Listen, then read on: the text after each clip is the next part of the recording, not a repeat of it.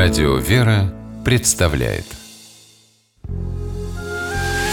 Семейные истории Стутте Ларсен.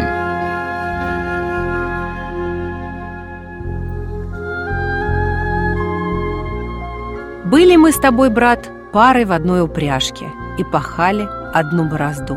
Я на поле падаю, окончив день свой Но ты не смей оставлять учительство свое Ибо чем иным можешь ты достичь спасения – Такими были последние слова святого Кирилла, просветителя славян. С ними он обратился к самому дорогому для него человеку, брату Мефодию.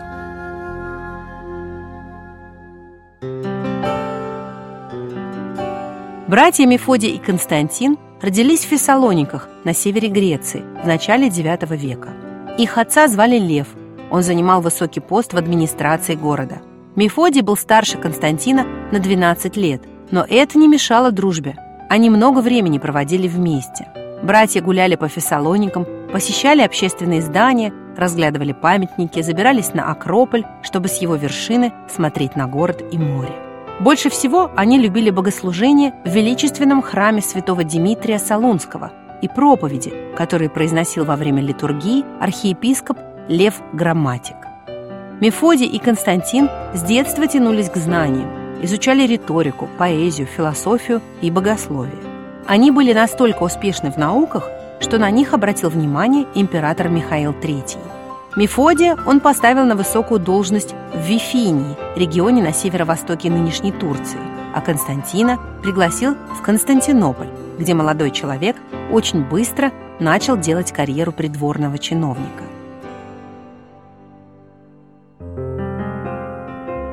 Но спустя несколько лет в судьбе братьев произошел духовный перелом. Мефодий оставил свой пост и удалился в монастырь на горе Олимп в Вифинии. Из обители он отправил брату письмо.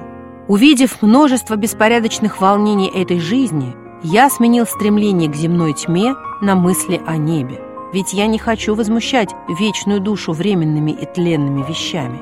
Константин, получив известие от брата, последовал его примеру и поселился на Олимпе. Вместе они молились, занимались чтением и переписыванием книг. Период отшельничества продлился недолго. В 860 году Константин был вызван к императорскому двору и получил приказ отправиться к хазарам, чтобы заручиться их дружбой в борьбе с русами. Константин согласился, но при условии, что его помощником станет Мефодий. Братья проделали долгий путь, посетили многие города при Черноморье, изучая язык и культуру тамошних племен. В Хазарии Константин вел богословские диспуты с советниками князя. Эти публичные беседы тщательно записал Мефодий, желая сохранить слова брата для потомков. На обратном пути в Азовской степи Мефодий и Константин заблудились и к тому же остались без пресной воды. Совместная молитва братьев сотворила чудо. Горькая вода солончака стала сладкой. По возвращении братья вновь на два года удалились на Олимп. Они посвятили себя изучению славянского языка, благо вокруг монастыря жило в то время множество славян. Братья готовили себя к великой просветительской миссии, и возможность для этого представилась. В 864 году князь Восточноевропейского княжества Великая Моравия Ростислав пригласил в свою страну византийских миссионеров –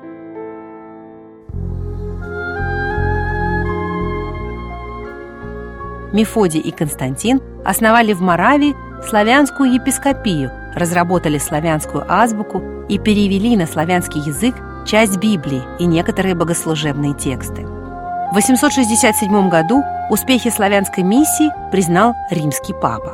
Противники славянского богослужения, а их было много, потерпели поражение, но труды подорвали силы Константина. Он почувствовал приближение кончины и перед смертью поспешил постричься в монахи с именем Кирилл. На смертном одре святой молился о процветании славянской церкви и о том, чтобы его брат Мефодий продолжил их общее дело.